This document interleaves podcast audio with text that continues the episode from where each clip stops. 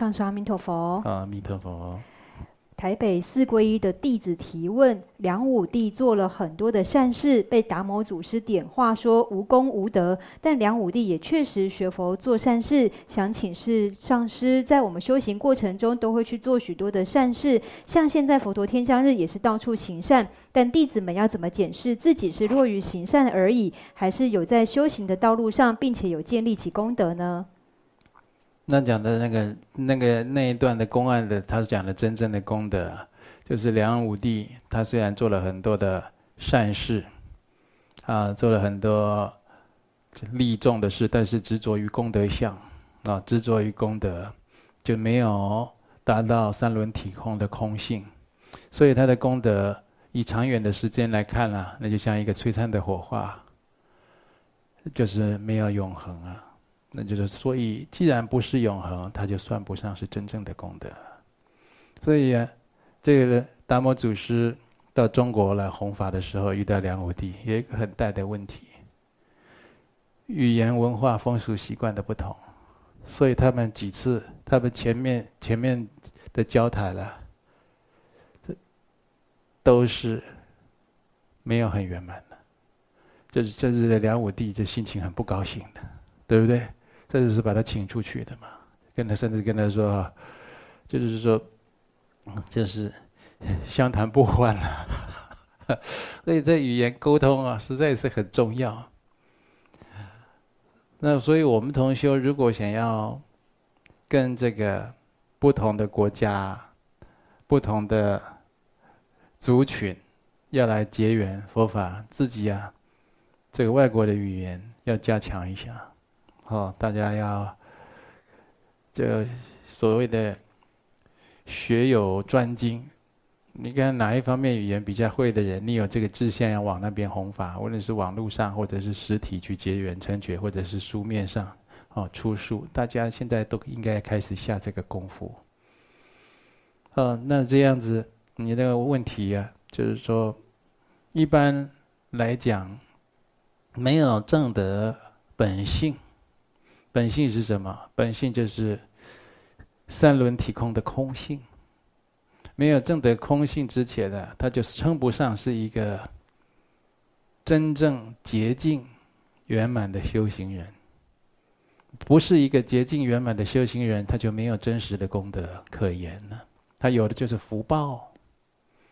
所以，在佛门讲大圣讲福慧双修，就是要修福。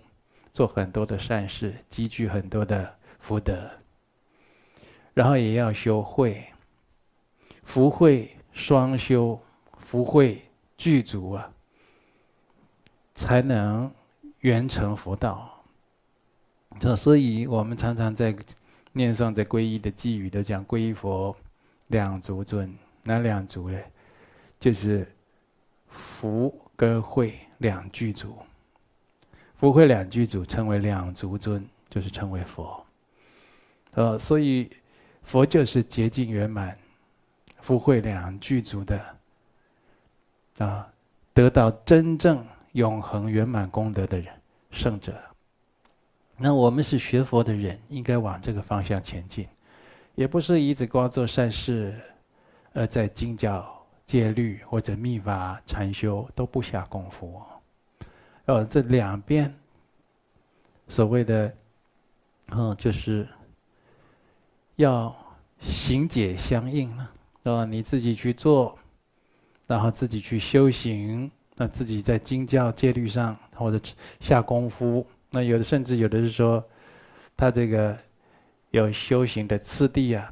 我前面他集资的时间呢，他就是已经圆满了，现在变成在禅修的时间，所以修。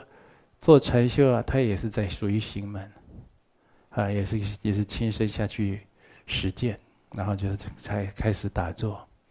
打坐了，就是无论是嗯用直观的法门，那或者是密圣本尊相应，化光融入以后，这样子禅修，或者修持上师相应法禅修，那都是很好的，殊途同归。但是呢，在禅修啊，要能够证得，呃，本性，要能突破重重的关卡障碍，他要积聚的广大福德资粮，所以就是要他要做很多自利利他的善业，累积这些资粮，不然很难修。啊，所以有很多同修，他一直在这里啊，都没有好好听我劝，没有下功夫，已经来。结缘皈依学佛很多年，你自己的意思很重，用自己的方式在过生活修行。你积资进账一直没成功，积资不成功，你老生病，你这身体啊，老是头痛，老是打瞌睡。然后呢，这个身体啊，好不容易精气神比较饱足一点的时候啊，这个可以好好的诵经修法打坐了，对不对？没有想淫欲，想做坏事，你这身体就不堪用。你这积资进账都没做好，积资进账没做好，很现实的，你会年华老去，你会错过很多你可以深深深的打下基础，很深深的给自己奠定良好修行基础的机会。也就是说，你积资到。进账到一个程度，你已经很好修了，可是你就是一直都没办法开始。稍微要开始哦，冤亲债主又现现前；稍微要开始又生病；稍微要开始哎，突然又谈了一个恋爱；稍微要开始又造一个业，一辈子颠颠簸簸的，都这样子在修。那你这样怎么修得起来？那不是把一辈子当八辈子吗？你认为你有八次机会，甚至更多机会吗？那一辈子就这么一次机会啊！你人的一生，你的三十岁那一年过去，这辈子就没有三十岁了，对不对？除非你自己讲我永远三十岁啊！啊，除此之外，那根本就那就是假的嘛！你那好的时间就一直过去，分分秒秒的过去，那个就是使身体不堪用，脑袋混沌的不得了。啊，这气脉啊，根本不畅通。你，这再年纪大一点，你能够维持啊？看个医生啊，这边不不酸不痛，哦，不给你身体不给你找麻烦，你就叫庆幸了。就是这样啊，呃，你说修什么修，很难修。所以我希望我们的老菩萨应该要大发慈悲，好，展现你这个人生人生岁月里面所吃的种种的苦头给给这些后进的看。他说：“你们得赶快发心，赶快修，赶快忏悔业障，赶快集资，赶快进账。好，这个很重要的。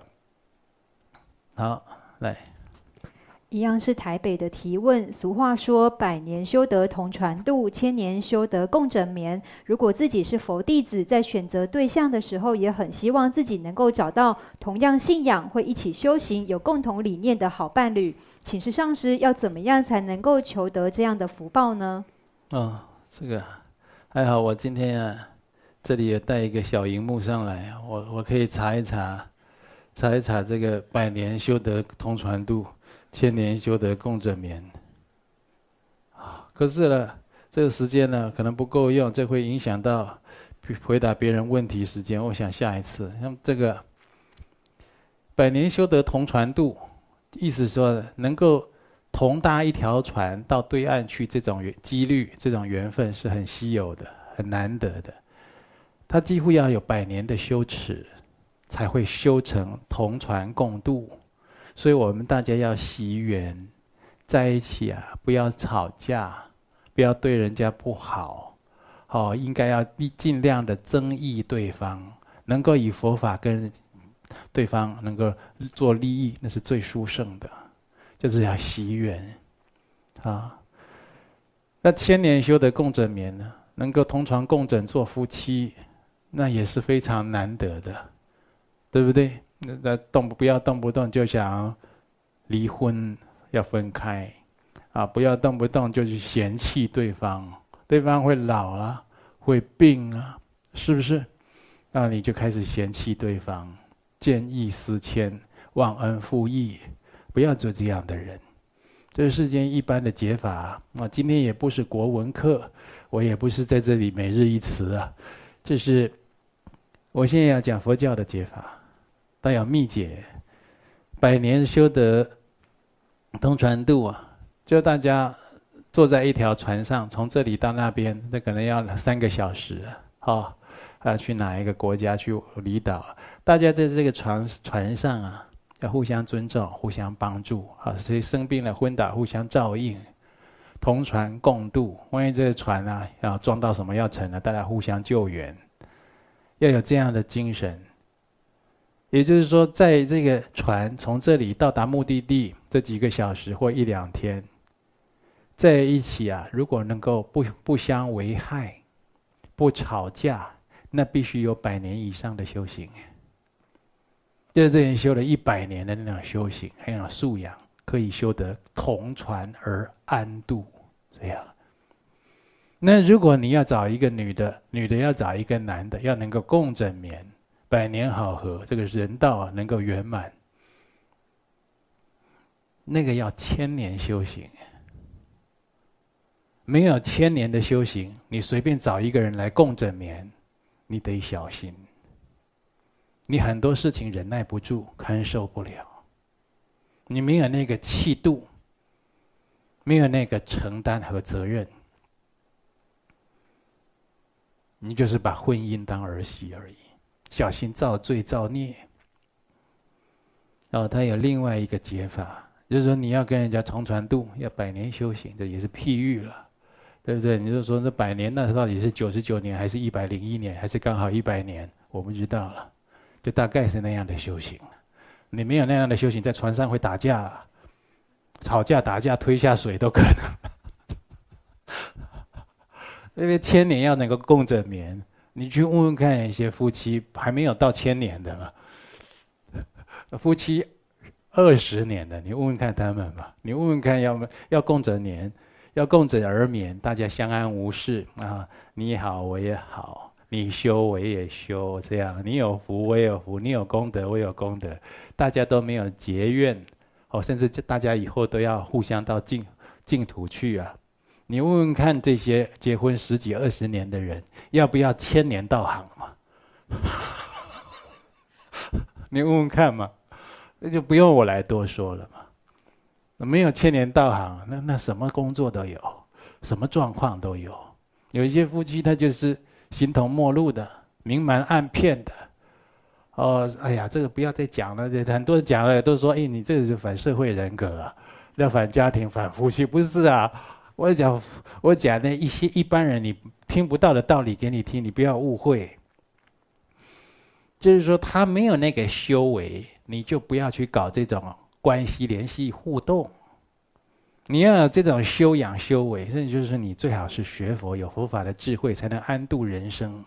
那你要找一个人来共度人生，你要把这个人带到哪里去？你得有责任呢。你娶一个女孩子，那是人家的宝贝女儿了，来自另外一个家庭的，是不是？呃，或者她现在胖了，她老了，或者她病了，她还是人家的，人家的宝贝女儿嫁给你的，你要把她带到哪里去？你说啊，不就结婚，不就是生小孩啊啊，煮饭洗衣服，不就这样吗？就这样啊，那是长工，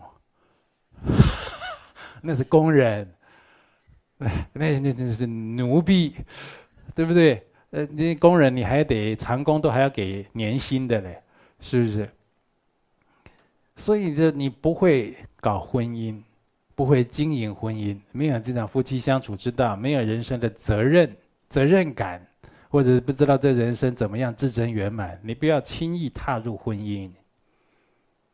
啊，你不要轻易去尝试，尝试了以后，有的都悔不当初啊，然后就是乱七八糟，什么都来了。啊，到现在有的就是婚姻一次失败，现在分开了，现在他都还没有得到。我不是说，哦，得到教训，我不是说说你婚姻失败你就应该汲取教训，对这个婚姻呢，你就要，哦，就退避三舍。不是这样子，就是你要知道这个婚姻真正它会破碎，原因是什么？是别人有错在那里，还是我也有错在那里？还是两个人啊，真的都是一一起都错得很离谱？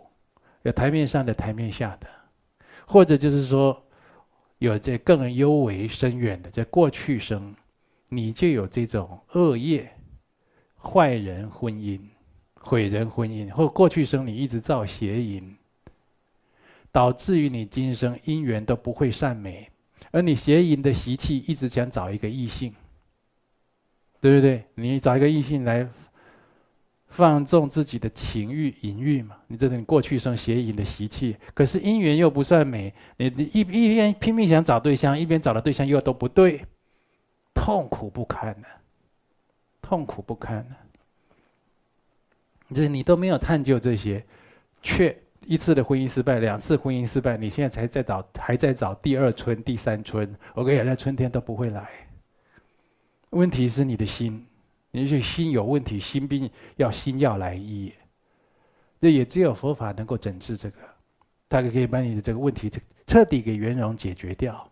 你可以发现哦，原来我这姐会不会？有的人他过去发愿啊，我愿生生世世做出家人。我若为此事，让我没有婚姻，哦，什么都讲哦，我刚才是演的了哈，他就他什么都讲哦，香拿起来都讲，然后呢，我就怎么样走报应，然后要得不孕症，生小孩还怎么样死掉，他都乱讲哦，过去都乱讲，他现在忘了，不认账，你等着瞧吧。他还找对象，他怎么找怎么出事，没有人告诉他原因。没有人告诉他原因，然后他就一直教，这也出问题，一直教，这也出问题，然后身体老有奇奇怪怪的问题，不然就是怀孕一下孩子就没了，怀孕一下胎死腹中，就这样，那对方当然就嫌他，你看这个嘴巴乱讲厉不厉害？这这很愚痴啊！那就没有人，你这他就是没有那样的遇到善知识的因缘，他遇到很多的。法师，不管什么宗教的，或者佛教、显教、密教的，没有那个法师可以告诉他。我跟你讲，这个你遇到法王，遇到什么，他名头再大了，他都不一定知道。他怎么告诉你，你这是什么原因？他是希望你多忏悔，哦，多念绿度母，多念唵嘛呢叭咪吽，多拜佛，多多念佛，对不对？可是你的问题不是这个啊，讲的那个是共道、共共同的部分，大家都知道的。大家都应该这么修，可你有个别的问题，所以他怎么找怎么有问题，啊，所以啊，同修这个不要乱发毒誓，不要乱发誓，不要乱发愿，发这个善愿。我们佛教鼓励人发善愿，是学诸佛菩萨的，发这个愿是成就自己，成就自他，就是我就是差了一分愿力。我就能达到一个更殊胜、更好的境界，对自己、对众生都有利益。我就发一个大愿，借这个愿力，我到达那个境界。要这样子，那自己做不到，讲太满，那结果自己啊自食苦果。自食苦果还有人逃避的呢，还一直逃避，觉得自己这边哦，这个我做不到，就一直逃，一直逃。我我身边我有几个这样的人，我我遇过，他自己发了善愿，自己做不到，逃避，你逃得到哪里去？你逃到哪里去？就万般带不去，就唯有业随身，这业的就是跟着你。台湾话叫做“业掉的滚，当都下北论”。这业啊，它就好像在你的骨髓里呀、啊，你铜刀都把它削不下来呀、啊。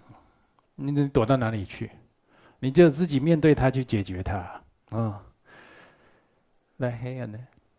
接下来高雄道场的提问：学佛修行有疑必问，能依止善知识得以适宜是非常有福报的事情。但有的人曾听闻到佛陀开示末法时期要依法不依人，因此选择自己阅读佛经论点来解除内心的疑问。请示上师，这样的想法是否有不全面的地方呢？嗯。